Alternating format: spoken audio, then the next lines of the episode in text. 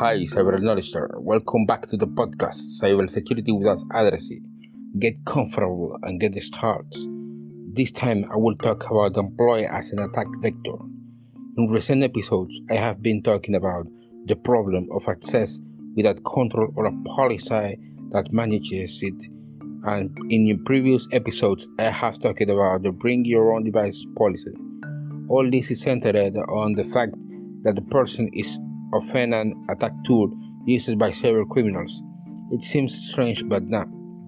The interesting thing about this plot is that the employee turned attack vector is only warned when they jump the alarms of the security team, or more catastrophically, when the company or organization stops working due to a total blockage caused by ransomware or another infection.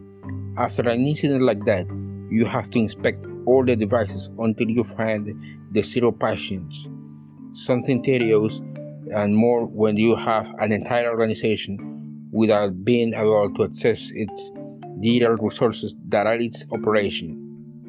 The most recommended thing to avoid this type of situation is constant training on cybersecurity issues for employees to avoid phishing or inappropriate use of any electronic device, as well as automated penetration tests to continuously correct vulnerabilities.